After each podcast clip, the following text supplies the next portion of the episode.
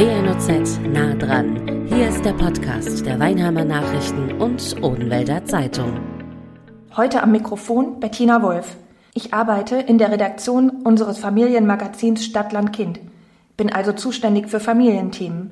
Außerdem habe ich selbst zwei Kinder und schon deshalb interessiert mich unser heutiges Thema sehr. Sollen wir Kinder und Jugendliche gegen Corona impfen lassen? Impfungen für Kinder sind immer ein sensibles Thema, das nicht nur zu Diskussionen zwischen Familien, sondern auch innerhalb der Familien führt. Auch die Experten der Ständigen Impfkommission, kurz STIKO, sind skeptisch, was eine generelle Impfempfehlung für Kinder und Jugendliche angeht. Doch von der Politik wird großer Druck auf die STIKO ausgeübt, ihre Impfempfehlung auch auf Kinder uneingeschränkt auszuweiten. Aber wäre das wirklich sinnvoll? Woher wollen wir Eltern wissen, ob eine Impfung gegen Covid-19 unseren gesunden Kindern nicht mehr schadet als nützt? Was wissen wir über Nebenwirkungen und Folgeschäden? Fragen über Fragen. Deshalb sind wir heute in der Kinderarztpraxis Dr. Eva Fritsching. Gemeinsam mit ihrem Mann und weiteren Ärztinnen führt Dr. Fritsching die akademische Lehrpraxis der Universität Heidelberg und hat sich auf Kinderlungenheilkunde spezialisiert. Und, was uns besonders interessiert, auch auf die medizinische Betreuung Jugendlicher. Die Ständige Impfkommission hat im Juni ihre Empfehlung zur Corona-Impfung bei Kindern und Jugendlichen ab 12 vorgelegt. Demnach legt sie die Impfung bei Kindern und Jugendlichen mit bestimmten Vorerkrankungen nahe. Die Europäische Arzneimittelagentur EMA hingegen hat den Impfstoff für diese Altersgruppe zugelassen. Auch in anderen Ländern, etwa den USA und Israel, laufen längst Impfkampagnen für diese Altersgruppe. Was ist Ihre Meinung? Sollten Kinder und Jugendliche gegen Covid-19 geimpft werden? Ja, man muss die Frage differenziert betrachten und in der Tat werden wir das täglich in der Praxis gefragt, aber auch im Privaten immer wieder diese Frage. Also ist es prinzipiell richtig, dass wir in einem Dilemma sind. Die EMA lässt die Impfung zu, also es gibt eine, eine Zulassung, eine offizielle, aber die STIKO gibt uns keine Empfehlung für die Impfung. Und letztlich müssen wir Ärzte, Kinderärzte insbesondere, uns nach den Empfehlungen der STIKO richten. Und das tun wir hier auch gerne, weil die STIKO auch gute Begründungen hat für ihre Entscheidungen. Die Studienlage ist einfach noch nicht besonders gut. Und die der ehemals zugrunde liegende Zulassungsstudie der Pharmafirma BioNTech, die ist ja für Kinder die einzig mögliche Impfung, ähm, die umfasst eben nur 1000 Kinder und Jugendliche, wo wenig Komplikationen festgestellt wurden oder im Prinzip keine. Aber das ist natürlich keine große Kohorte, im Gegensatz zu zum Beispiel der Erwachsenenkohorte, die damals zugrunde gelegt wurde mit 40.000 äh, Menschen. Und ich habe heute auch nochmal mit einem Mitglied der STIKO gesprochen, sogar persönlich. Und die STIKO wird ihre Entscheidung in der Hinsicht im Moment auch nicht revidieren, weil einfach die Datenlage im Moment es nicht anders äh, zulässt. Und deswegen sind wir hier in dem Dilemma, dass wir Kinder- und Jugendärzte ähm, eigentlich nicht zu der Impfung raten können, aber auch nicht abraten ähm, und die Eltern in, der Entscheidung selbst sind mit ihren Jugendlichen und Kindern zusammen. Diese Situation kennen wir als Kinder- und Jugendärzte gut. Das haben wir auch bei den Meningokokken B. Das ist eine Impfung, die schützt vor der schweren Hirnhautentzündung. Es gibt diese Impfung schon lange auf dem Markt. Alle unsere Nachbarländer, auch Amerika beispielsweise, impfen alle Kinder und Jugendlichen dagegen. In Deutschland ist es nur für chronisch kranke Kinder, also in der Regel schwerkranke Kinder empfohlen. Und deswegen ähm, haben wir auch hier das Dilemma. Wir haben eine Impfung, die hervorragend schützt vor einer ganz schweren Erkrankung, die auch Gesunde betreffen kann. Und die STIKO gibt uns keine Impfempfehlung, was Art 1 bedeutet, dass die Impfung häufig selber gezahlt werden muss. Zum anderen aber auch bedeutet, dass auch hier die Eltern im Dilemma sind, sollen wir denn impfen oder nicht? Wir haben keine offizielle Empfehlung. Und wir Kinderärzte, finde ich, sind in der Pflicht aufzuklären, dass wir die Möglichkeit der Impfung haben und diese auch anzubieten. Und die Eltern müssen dann eben entscheiden, ob sie es gerne machen möchten. Also ich finde, so das Schlimmste, was passieren könnte bei uns in der Praxis, ist, dass ein Kind mal schwer an Hirnhautentzündungen, Meningokokken B erkrankt und mir die Eltern nachher sagen, hätte ich gewusst, dass wir eine Impfung hätten machen können, dann hätten wir sie gerne gewählt. Und deswegen sehe ich uns in der Pflicht, und das ist bei Corona genau dasselbe, dass wir darüber aufklären, dass wir die Impfung anbieten können und dass die Eltern mit ihren Kindern und Jugendlichen zusammen zu einer guten Entscheidung kommen. Müssten die Eltern die Corona-Impfung für ihre Kinder denn auch selbst bezahlen? Das ist zum Glück nicht so, das übernimmt das Land beziehungsweise der Bund in dem Fall. Bekommen Sie viele Anrufe von Eltern, die ihre Kinder impfen lassen wollen? Auch Eltern mit gesunden Kindern? Ja, sehr viele. Also die meisten wollen sich auch erstmal beraten lassen, wobei wir leider, wie gesagt, dieses Dilemma der Eltern nicht auflösen können und den Ball zurückspielen und keine klare Empfehlung pro oder contra geben. Ähm, ja, wir kriegen sehr viele Anrufe, was ich auch mehr als gut verstehen kann. Der, die Ferien stehen vor der Tür. Das ist ein großes Dilemma für die Familien, dass die geimpften Eltern im Prinzip äh, eine große Freiheit haben, dorthin zu fliegen, wo es erlaubt ist, aber sie oft ihre nicht geimpften Kinder dann entweder testen müssen oder gar nicht mitnehmen können. Und das, den Wunsch verstehe ich sehr. Noch der viel größere Wunsch ist natürlich auch, wenn dann die Schulen ähm, im Herbst wieder beginnen, haben wir, die Sorge teile ich mit den Eltern, Angst, dass das vielleicht auch wieder zu einem Lockdown kommen wird und die Kinder wieder nicht die Schulen besuchen können. Also der Wunsch nach Normalität durch die Impfung, den kann ich mehr als gut nachvollziehen. Und ich finde, auch dann ist es auch gerechtfertigt, eine Impfung zu machen. Wir haben auch in der Tat Kinder, die haben einfach große, große Angst vor dem Auftreten der Erkrankung, weil sie es miterlebt haben im Freundesbekanntenkreis, bei den Großeltern, Eltern. Und auch in diesem Fall kann ich sehr gut verstehen, wenn, ähm, wenn der Wunsch nach der Impfung da ist und den möchten wir gerne unterstützen. Verstehen Sie auch, wenn Eltern ihre Kinder nicht impfen lassen möchten? Ja, auch das kann ich gut verstehen. Also wir haben hier auch in der Praxis sehr viele, sehr gut informierte Eltern, viele Arztkinder. Und hier würde ich sagen, ist es vielleicht bei 50-50, dass die Impfung gewünscht ist. Oder die Eltern aber auch sagen, nach guter Überlegung, nach der Durchsicht der Daten, nach den Informationen der STIKO, ähm, verstehen wir, dass, dass es einfach noch keine guten kurzfristigen, aber auch keine guten Langzeitdaten gibt, ob die Impfung letztlich gut verträglich ist und ob, ob die Kinder jetzt durch die Impfung mehr profitieren oder sie ihnen eher schadet, das ist im Moment einfach schwer für das Gros der Masse zu sagen. Viele Kinderärzte impfen zwar ihre eigenen Kinder, aber keine Fremden, ohne den rechtlichen Schutz durch eine STIKO-Empfehlung. Wie halten Sie das hier in Ihrer Praxis? Also wir impfen oder wir haben in erster Linie unsere eigenen Patienten geimpft in der Praxis und sind jetzt in der glücklichen Situation, dass wir schon seit etwa einem Monat unsere Wartelisten abgearbeitet haben, also sprich allen Patienten in unserer Praxis, also unseren Patienten, ein Impfangebot machen konnten, ähm, wenn es gewünscht war oder die Patienten jetzt schon geimpft sind, auch schon zum zweiten Mal. Und es gibt in Heidelberg, also ich bin auch die Sprecherin von den Heidelberger Kinderärzten, gibt es einige Praxen, die nicht wie wir jetzt mit vier Ärzten die Kapazität haben, so viel zu impfen, weil die Impfung, muss man auch sagen, ist schon sehr aufwendig.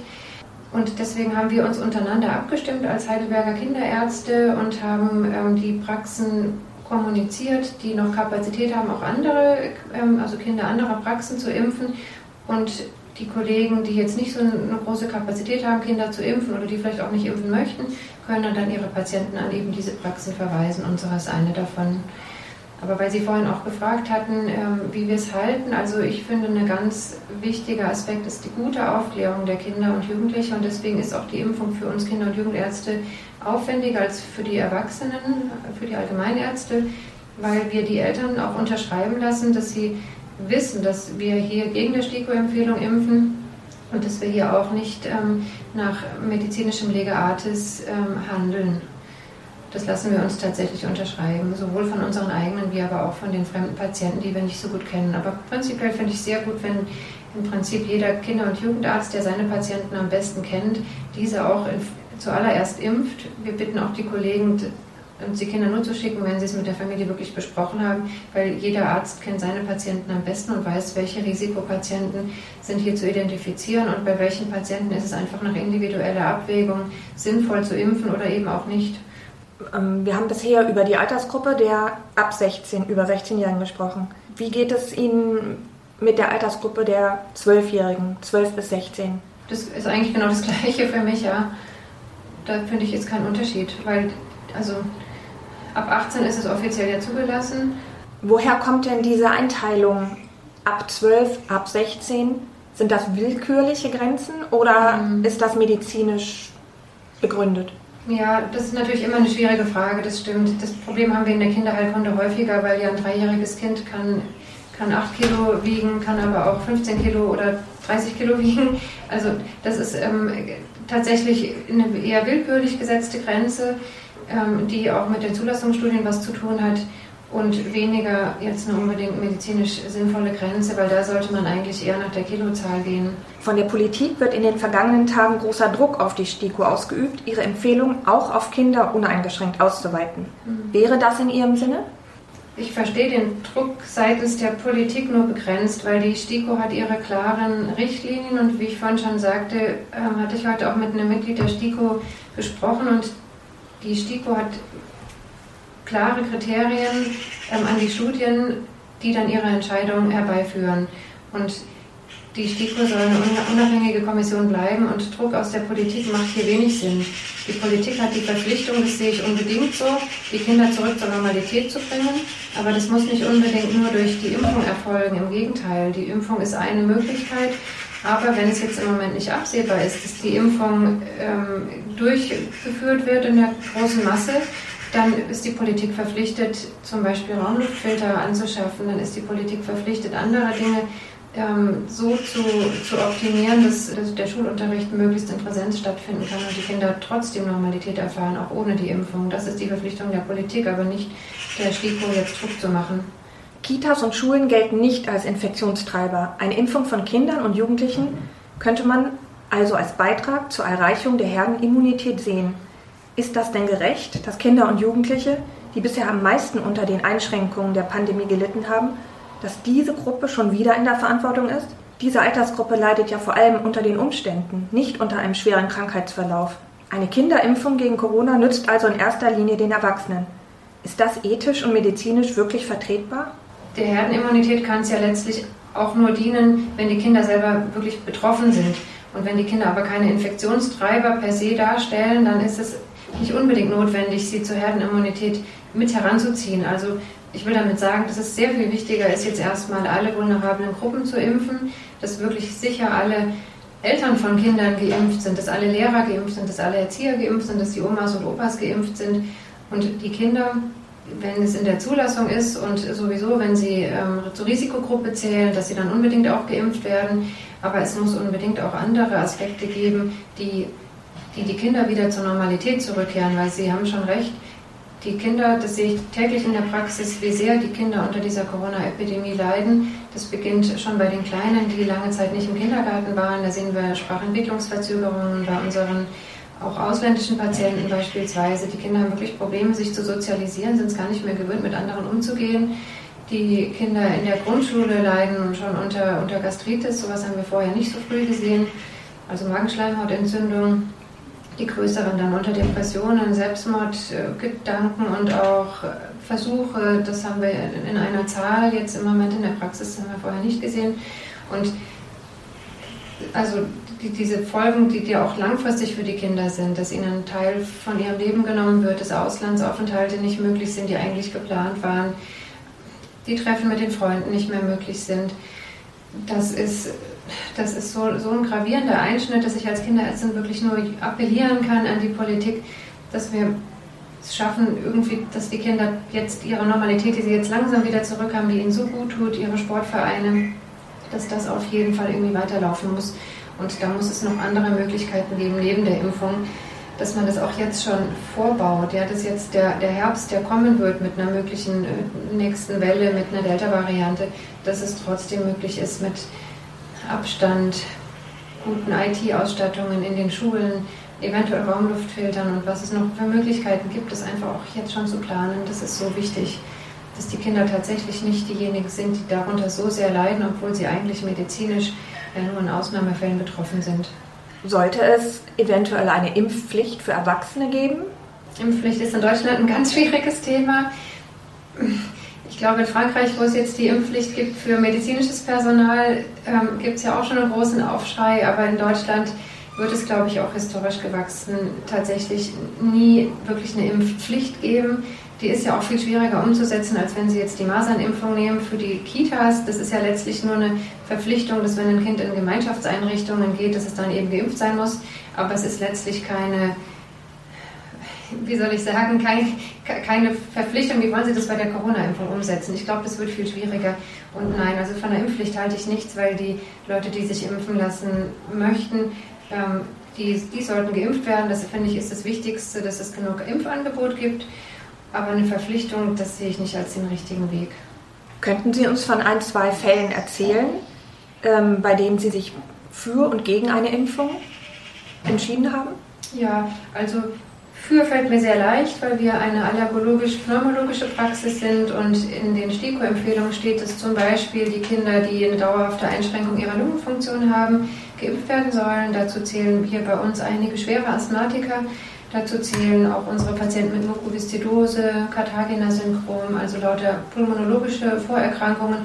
Und hier haben wir den Eltern dringend zu der Impfung erstmal der Eltern, dann aber auch der Kinder geraten. Und es wurde im Prinzip ja aber auch umgesetzt. Es war eher so, dass die Familien von vornherein auf uns zugekommen sind und gesagt haben, sobald die jemand die Impfung zulässt, ähm, dann wollen wir unsere Kinder impfen und dem sind wir auch sofort gefolgt mit unseren Wartelisten und haben die Patienten wirklich als allererste gleich geimpft. Also da fallen mir viele Beispiele ein, ähm, dass wir Kinder nicht impfen, wenn sich die Familie insgesamt nicht einig ist, wenn die Kinder es eigentlich nicht wollen, aber die Eltern, dann würde ich auch abraten, beziehungsweise dann haben wir in solchen Fällen nicht geimpft. Wenn Kinder krank sind, dürfen wir natürlich auch nicht impfen. Also eine akute Infektion. Wir hatten schon ein Kind, das hatte pfeifisches Drüsenfieber, gerade eben überstanden und in so einem Fall ist es auch nicht sinnvoll zu impfen. Das Kind muss wirklich gesund sein. Das Immunsystem muss gut funktionieren. Können die Eltern das dann akzeptieren oder sind viele Eltern dann sehr enttäuscht? Also wir hatten den Fall nicht oft, dass die Kinder die Impfung nicht wollen, aber die Eltern in der Regel suchen wir dann das Gespräch gemeinsam und erklären, warum es plausibel ist, dass das Kind sich jetzt nicht impfen lassen möchte. Wenn große Sorgen der Impfung gegenüber bestehen, dann sehen wir uns auch als, als Fürsprecher der Kinder und dann überzeugen wir auch unsere Eltern davon, dass es nicht, dass es nur gemeinsam sinnvoll ist, einen Weg zu finden. Bis Ende August soll laut Gesundheitsminister Jens Spahn jedes Kind über zwölf ein Impfangebot erhalten haben. Ist das realistisch? Also das hängt immer wieder von der, vor allen Dingen von der Impflieferung ab. Also wir hatten so Ende oder kurz nach Pfingsten, als die EMA die Zulassung gebracht hat für die Kinder, hatten wir unglaublich viele Anfragen. Also auch Kinder und Jugendliche zu impfen, hatten damals aber das Dilemma, dass wir pro Woche in der Regel nur zwei bis drei Vials, also ein Vial umfasst sechs bis sieben Impfstoffe, pro Arzt bestellen konnte. Wir sind, wir sind jetzt hier in der glücklichen Situation, mit vier Ärzten zu arbeiten in unserer Praxis, aber wenn jemand eine Einzelpraxis hatte, dann sind sie damit nicht weit gekommen. Und jetzt ist es aber so, seit einigen Wochen schon, dass wir in Baden-Württemberg, ich kann jetzt hier für Heidelberg sprechen, aber ich denke, es betrifft ganz Baden-Württemberg, unbegrenzt Impfstoffe bestellen können. Und wir kriegen jetzt im Moment sogar eher immer wieder Anfragen ähm, von anderen Praxen, die ihre Impfstoffe nicht loswerden. Oder ich weiß auch jetzt vom Kreisimpfzentrum, dass sie größere Impfkampagnen gerne machen möchten, weil sie einfach ihren Impfstoff auch nicht losbekommen. Und deswegen ist das, glaube ich, eine realistische Sache, ja. Also ich kann für Baden-Württemberg sprechen, es hängt immer von den einzelnen kassenärztlichen Vereinigungen ab, aber in Baden-Württemberg und speziell in Heidelberg äh, bin ich überzeugt, dass im Moment jedes Kind, was geimpft werden möchte, ein Impfangebot kurzfristig bekommt. Meine Tochter ist zwölf, sie ist gesund, sportlich, normal entwickelt, hat keinerlei Meinung zu Impfen, ja, nein. Soll ich von mir aus als Mutter ein Impfangebot für sie einholen? Sprich, soll ich sie impfen lassen? Sie sollten vor allen Dingen erstmal mit Ihrer Tochter sprechen, ihr nochmal einfach klar machen, was es auf der einen Seite bedeutet, geimpft zu werden, dass es einen kleinen Piekser gibt. Ich denke, das kennen Sie schon. Dass es bei dieser Impfung jetzt im Speziellen so ist, dass wir noch keine besonders langen Daten haben, dass ihr aber die Impfung möglicherweise einen Schritt in die Normalität ermöglicht. Das hängt aber auch sehr davon ab, wie sie sich selber eingeschränkt fühlt. Und dann würde ich mit ihr auf der anderen Seite eben besprechen, ähm, was das bedeutet, wenn sie nicht geimpft ist, dass sie dann vielleicht öfter getestet werden muss beispielsweise und mit ihr auch ihr einfach die Frage stellen, hast du denn letztlich Angst vor dem Auftreten der Erkrankung, was glaubst du, was es für dich bedeutet oder was glaubst du, was bedeutet für dich die Impfung? Besprechen Sie es mit ihr. Was wünschen Sie sich für die nächsten Monate in Sachen Corona und Kinderimpfung? Am liebsten wäre es mir, wenn wir sehr gute Daten hätten, auf deren Grundlage dann die Ständige Impfkommission ein Angebot äh, machen kann, beziehungsweise eine Impfempfehlung ausspricht für alle Kinder am besten ab Null. Das würde ich mir wünschen, weil dann wären die Eltern nicht mehr in diesem Dilemma, dass wir als Kinderärzte die Impfung anbieten können, ähm, aber keine Empfehlung aussprechen dürfen. Das finde ich ist für die Eltern eine unglückliche Situation. Aber ich denke, der Wunsch ist doch utopisch, weil die Langzeitdaten werden zwar oder die Daten werden zwar akquiriert in großen Studien in Amerika, auch in Israel, aber es wird einfach noch dauern. Das ist das Dilemma dieser Pandemie, dass wir Erfahrungen sammeln müssen und es geht nicht so schnell, wie wir es uns manchmal wünschen würden. Okay, wunderbar. Herzlichen Dank. Das war WNOZ nah dran, der Podcast der Weinheimer Nachrichten und Odenwälder Zeitung. Zu hören auf allen gängigen Streaming-Portalen und auf wnoz.de slash podcast.